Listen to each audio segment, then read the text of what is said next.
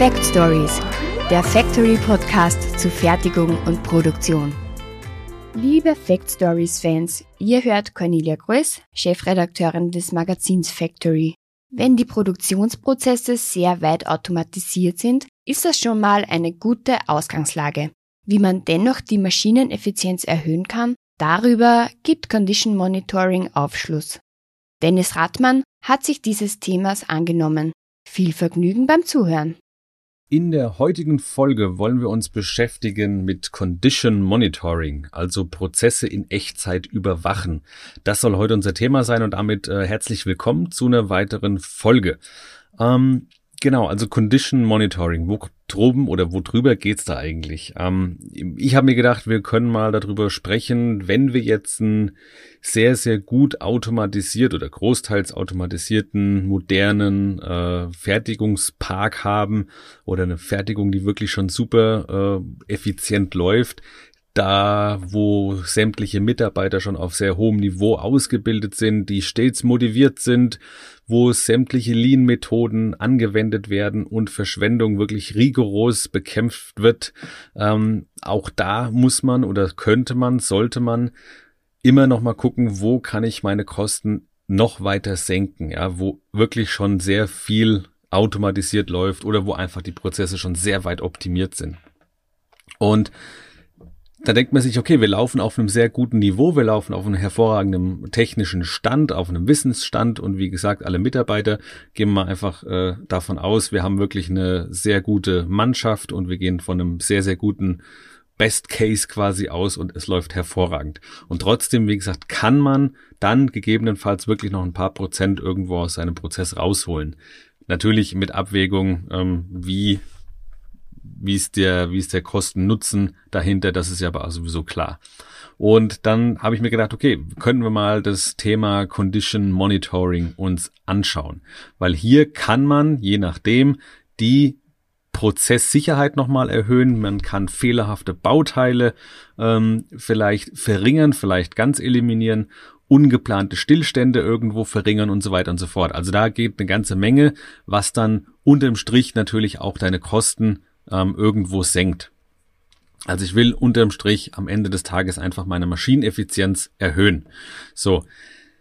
Ich kann meine Wartung irgendwo mit von den Anlagen und den Maschinen, die kann ich abstimmen mit dem Produktionsplan, der da, äh, oder ich kann es so eintakten, dass es zum Produktionsplan eben passt, dass alles wirklich äh, ohne Probleme funktioniert und ich keine, vor allen Dingen keine ungeplanten Stillstände habe. Die Lebensdauer von kritischen Maschinenbauteilen, die kann ich dann auch nochmal erhöhen. Ähm, man fährt nämlich die dann bis zum Schluss. Also das Stichwort heißt hier Predictive Maintenance. Da haben wir ja auch schon mal eine Folge drüber gehört, ähm, wo man einfach sagt, ich tausche jetzt nicht strikt, äh, strikt nach einem Wartungsplan meine, meine Verschleißteile aus oder meine kritischen Bauteile, sondern ich schaue mir an ähm, über Prozesse, äh, über, über Softwarelösungen oder KI oder sonst irgendwas, dass ich meine Bauteile wirklich bis zum Lebensende fahren kann oder natürlich nicht bis zum Lebensende, sondern wirklich bis kurz davor, dass ich einfach ähm, die Kosten da einmal von der von der Stillstandszeit nach hinten verzögere, aber natürlich auch ähm, am Ende des Quartals oder am Ende des Jahres vielleicht weniger Ersatzteile in Summe kaufe und äh, investieren muss oder darin investieren muss. Und ähm, jetzt ist die Frage, worum geht's eigentlich bei diesem Predictive, äh, Entschuldigung, worum geht's eigentlich bei diesem, ähm, ja, Inline, bei der Inline-Überwachung, bei diesem Condition Monitoring? Ich mache nichts anderes, als dass ich regelmäßig in meinem Prozess eine permanente, also eine regelmäßig oder eine permanente Überwachung von Maschinenzuständen irgendwo erfasse und analysiere. Und das mache ich über physikalische Werte. Also je nachdem, was du für Anlagen irgendwo in deinen Hallen stehen hast, kann man da Emissionen messen, man kann Schwingungen messen, man kann Wärme, Ausdehnungen oder generell Temperaturen messen. Position natürlich bei uns im Maschinenbau auch immer ganz wichtig, äh, Positioniergenauigkeiten, Kräfte, die irgendwo aufgenommen werden. Ähm, all das kann man irgendwo messen und man kann auch die Daten, die man da bekommt, eben analysieren. So. Wenn ich jetzt diese ganzen Daten gemessen oder an, erfasst habe, analysiere, dann kann ich entweder eine Meldung vom System bekommen, wenn irgendwas aus dem Soll-Gerät, also aus meinen Sollwerten, oder ich habe Grenzwerte, das kann natürlich auch sein. Also, was ich, ich habe einen, hab einen Wert um die, keine Ahnung, nenne es einfach mal eine Zahl, um die 20. Ähm, und da ist das mein Sollwert und da soll sich alles bewegen. Oder ich habe eben eine, eine Grenze nach oben und nach unten in der Range, wo sich eben mein Prozess bewegen soll. Wenn er da rausgeht oder wenn er an die Grenzen gerät, und dann gibt's vom System einfach eine Meldung ähm, und der beispielsweise der Werker entscheidet dann, was jetzt gemacht wird. Oder es gibt die Möglichkeit, die Anlage selbst geht von sich aus in den Nothalt oder sie fährt auf äh, Halbgas nur noch weiter oder ähm, sie korrigiert selbstständig nach. Und das ist natürlich dann abhängig natürlich vom einzelnen Prozess.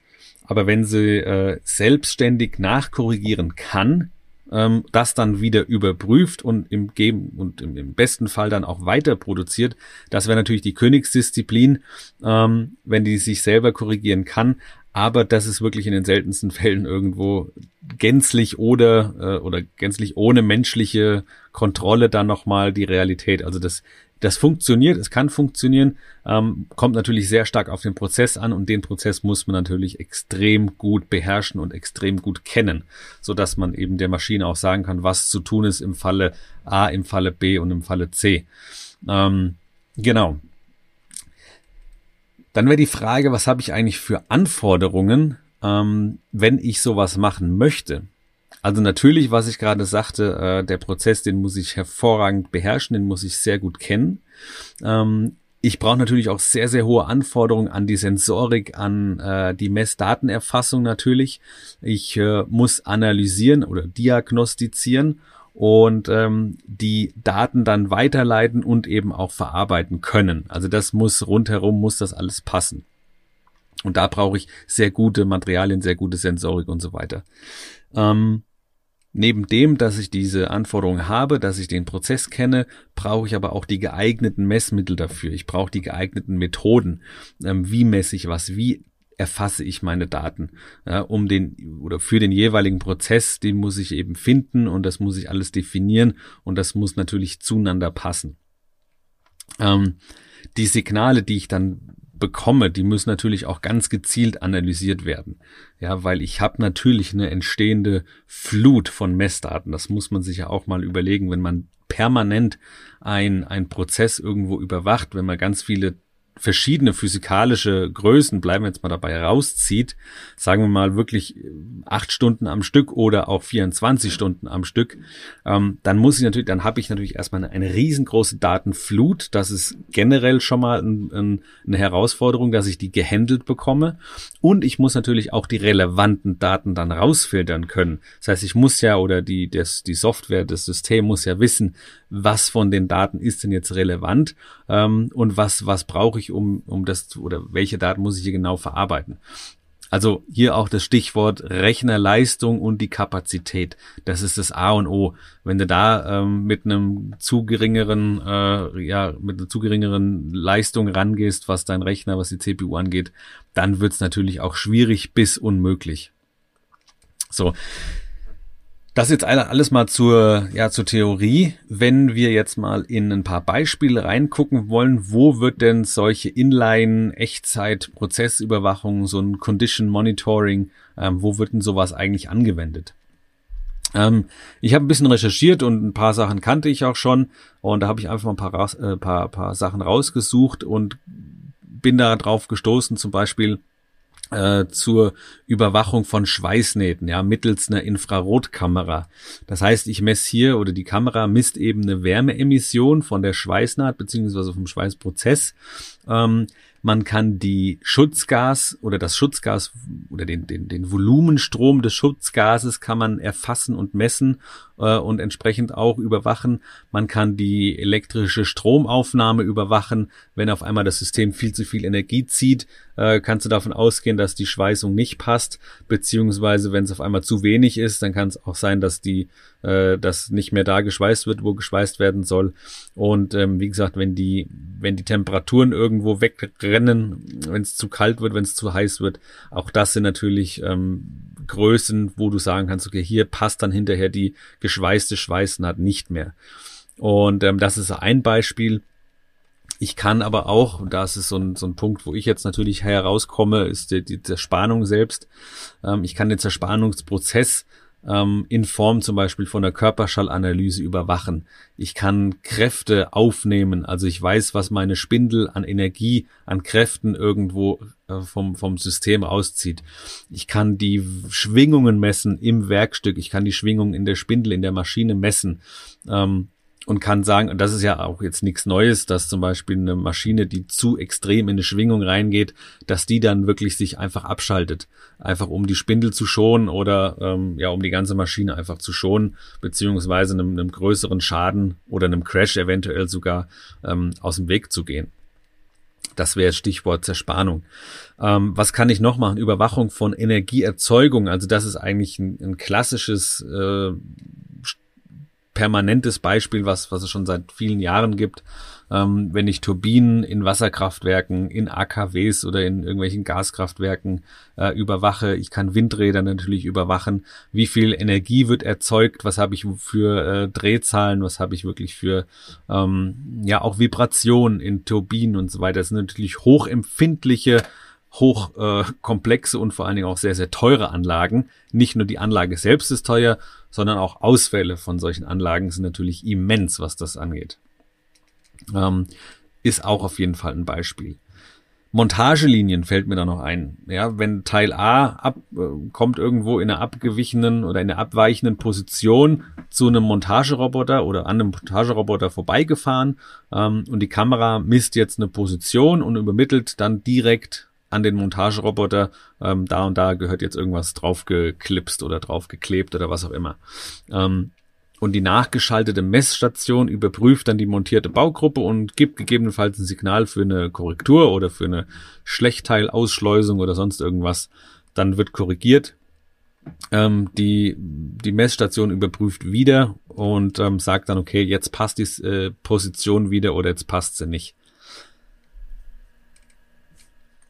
Und dann ein äh, letztes Beispiel habe ich mir noch aufgeschrieben ähm, beim Pick and Place. Da kennt man das, äh, wenn so kleinere oder auch größere Roboter mit extrem hohen Geschwindigkeiten ähm, Teile von einem Förderband zum Beispiel nehmen und irgendwo einsortieren, dass dieses klassische, klassische Pick-and-Place-System ähm, mit solchen relativ oder sehr, sehr schnellen Robotern. Ähm, und ich denke da immer gerne an die Schokolade und da habe ich auch ein sehr, sehr cooles Video gefunden bei YouTube, das kann ich dir gerne mal in die Show Notes verlinken, ähm, wo eben auch solche Pick-and-Place-Roboter, äh, Rob Roboter, äh, Pick-and-Place-Roboter, ähm, solche Süßigkeiten vom Förderband eben aufnimmt mit so Saugnäpfen und dann in die, in die Blister entsprechend ablegt. Und ähm, die haben diese, diese Schokolade oder was auch immer das ist, die haben so eine recht undefinierte Form. Also das sind jetzt keine ähm, viereckigen Pralinen oder runde Dinge oder was auch immer, die sind so ein bisschen klumpig oder sehen aus wie Steine. Und ähm, das heißt, da hast du ja schon mal die, die ähm, Anforderung, überhaupt das Teil greifen zu können, richtig mit einem Saugnapf, weil es einfach uneben ist und undefiniert.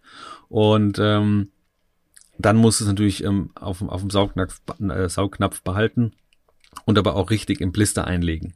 Und ähm, hier wird dann ebenfalls eine Inline-Überwachung eingesetzt, um einfach die Prozesssicherheit zu erhöhen bzw. zu wahren und dann die Fehler ähm, im Prozess, die möglichen Fehler zu reduzieren. Ja, also wenn zum Beispiel ein Sauger vom, vom Roboter defekt ist, dann merkt das ähm, die Kamera natürlich, dass irgendwo ein Blister nicht komplett befüllt ist oder dass irgendwas schräg drin liegt oder so. Und ähm, dann kommt entsprechende Fehlermeldung und dann wieder Ausschleusung vielleicht von diesem fehlerhaften äh, bestückten Blister. Und ähm, dann wird korrigiert, beziehungsweise dann gibt's die Meldung hier, Sauger am Greifer 24 ist halt defekt oder sonst irgendwas. Das jetzt aber nur mal so ein paar Beispiele aus der Praxis. So, und jetzt gibt's aber noch ein paar Unterschiede in der Art von der Überwachung. Ähm, da unterscheidet man jetzt grundsätzlich erstmal in intermittierend und in permanent. Und äh, intermittierend, was heißt das jetzt genau? Das heißt einfach, dass ich in regelmäßigen oder in variierenden Zeitabständen ähm, überwache. Also hier kann man natürlich dann nur Daten bekommen, wenn auch gerade gemessen wird. Das ist also nicht permanent, das ist dann die zweite. Und das Intermittierende ist dann also wirklich ähm, ja für den Fall der Echtzeit-Inline-Überwachung eher ungeeignet, weil ich wirklich nur ab und zu. Ja, also äh, regelmäßig, unregelmäßig, wie auch immer, aber eben nicht permanent messe. Und die zweite Art der Überwachung, ich habe es gesagt, ist dann das äh, permanente Überwachen, wo ich wirklich, ähm, wo wir uns jetzt gerade in dem aktuellen Fall in dieser Podcast-Folge eben bewegen, wo ich wirklich ständig wissen will, was die Anlage macht und wie der Prozess im Augenblick aussieht, jetzt gerade in diesem Moment. Und hier kann ich außerdem auch dann Trends erfassen. Hier kann ich äh, lückenlos dokumentieren. Das ist natürlich auch ganz wichtig. Gerade für, für eine langfristige Analyse, ähm, sprunghafte Ausreißer oder sich ändernde Abweichung kann ich alles erfassen. Und dann kann der Prozess natürlich selber auch wieder lernen oder man kann selber irgendwo was äh, Rückschlüsse aus dem Prozess ziehen. Ähm, man lernt den Prozess besser kennen und kann dann entsprechend auch das Ganze nachjustieren und zukünftig, natürlich ist das immer mit, mit größeren Serien dann verbunden ähm, oder mit immer gleichbleibenden Prozessen oder ähnlichen Prozessen, ähm, kann man dann in Zukunft einfach ein bisschen vorausschauender das Ganze irgendwo eintakten. So, man merkt jetzt schon, ähm, wenn man darüber so ein bisschen redet, dass das natürlich eine sehr, sehr aufwendige Geschichte ist. Vor allen Dingen Zeit und Geld ist natürlich hier wieder ähm, gefragt, was ich in die Hand nehmen muss oder was ich investieren muss. Ähm, sowas funktioniert eben nicht mal eben in, in drei Wochen, äh, dass ich da was hinschmeiße und alles läuft sofort rund. Das denke ich, äh, ist auch klar, das liegt auf der Hand, dass hier sehr, sehr viel Aufwand betrieben werden muss.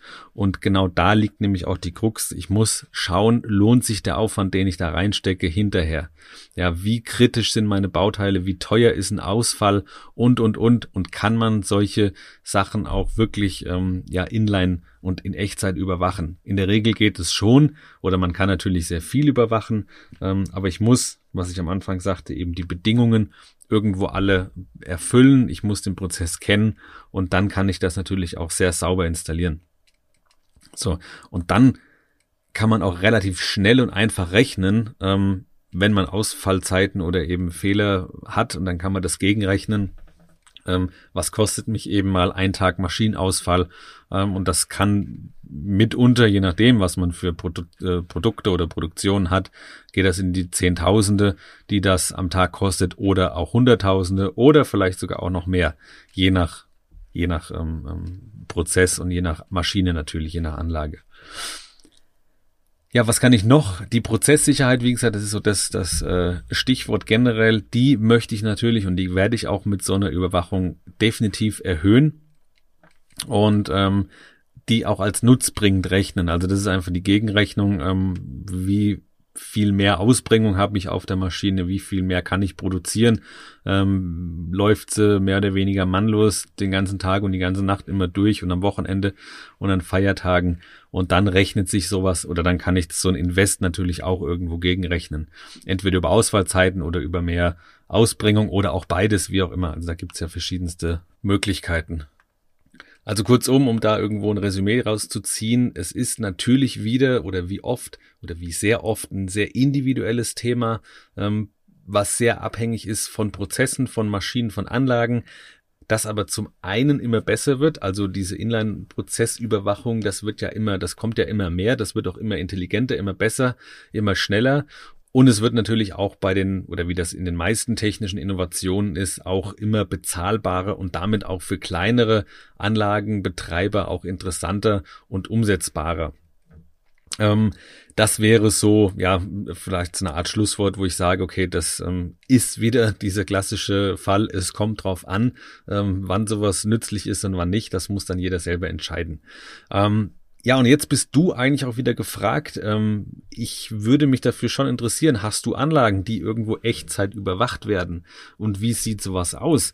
Oder soll sowas vielleicht bei dir oder bei euch angeschafft werden? Entwickelt ihr sowas oder seid ihr an der Entwicklung dran?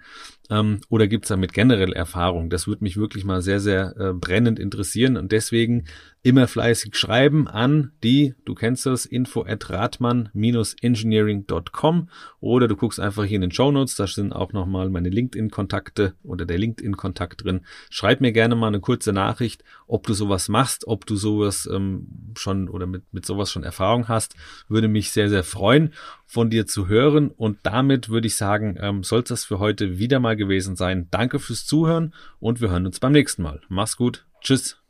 Auch ich möchte mich noch bei euch verabschieden und darauf hinweisen, dass wir sowohl als Printmagazin als auch auf unserer FactoryNet Website zu finden sind. Ich würde mich freuen, wenn ihr einmal reinblättert oder reinklickt. Schönen Tag noch und bleibt interessiert.